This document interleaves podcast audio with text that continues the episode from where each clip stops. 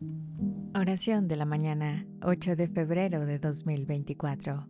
En el nombre del Padre, del Hijo y del Espíritu Santo. Amén. Amado Dios, al despertar a la luz de un nuevo día, elevamos nuestra oración para que guardes a nuestra familia de todo mal y tentación que nos aceche, que tu luz celestial disipe las sombras de duda y miedo que puedan intentar envolvernos. Mantén a cada uno de nosotros bajo tu cuidado amoroso. Rodea nuestro hogar con tu protección divina para que dentro de sus muros reine la paz y la seguridad.